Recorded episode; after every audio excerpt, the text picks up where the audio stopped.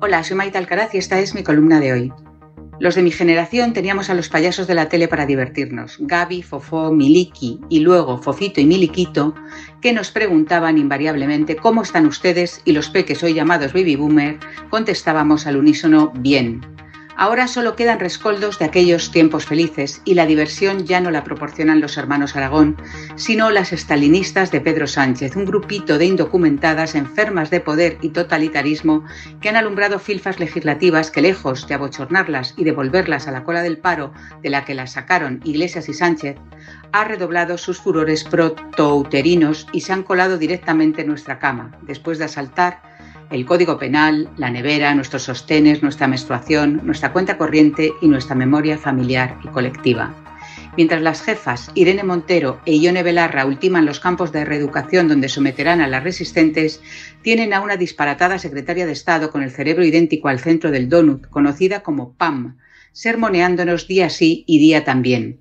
Su última arenga no tiene parangón. Rodeada de una claque donde las neuronas también en el paro han sido sustituidas por las neuras, quiere que nos entreguemos al placer orgásmico diseñado por el Politburo de Galapagar.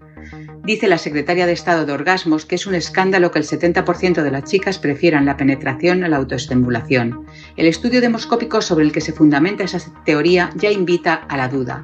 Lo ha hecho Tezanos, el muestreo es sobre la población que vota a PAM o la juventud en general, ¿Cuánto dinero se ha gastado este departamento de propaganda en tamaño dislate?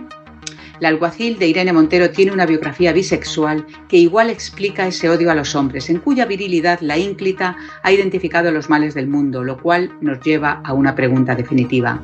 ¿Con qué clase de hombres han tenido relaciones estas desquiciadas para situarlos en la antesala del infierno?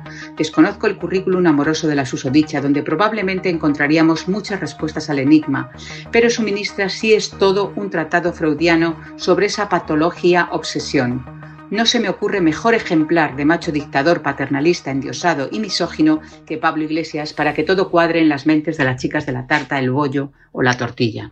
Estas sectarias miran por el ojo de la cerradura lo que hacemos las mujeres en la intimidad, emulando a Jer Wheeler en La vida de los otros, donde la Stasi del Berlín este espiaba a Cristamarí, una actriz díscola y enamorada para que no se encamara con librepensadores disidentes del comunismo. Ahora estar fuera de la moral oficial es tener relaciones con un hombre heterosexual, no considerarlo mero suministrador de espermatozoides y no denunciarlo para que sea sometido a la castración química.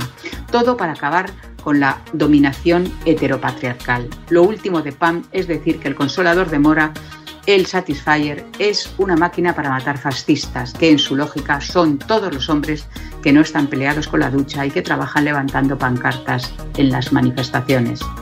¿Cómo están ustedes? Mal, muy mal. No nos lo merecíamos.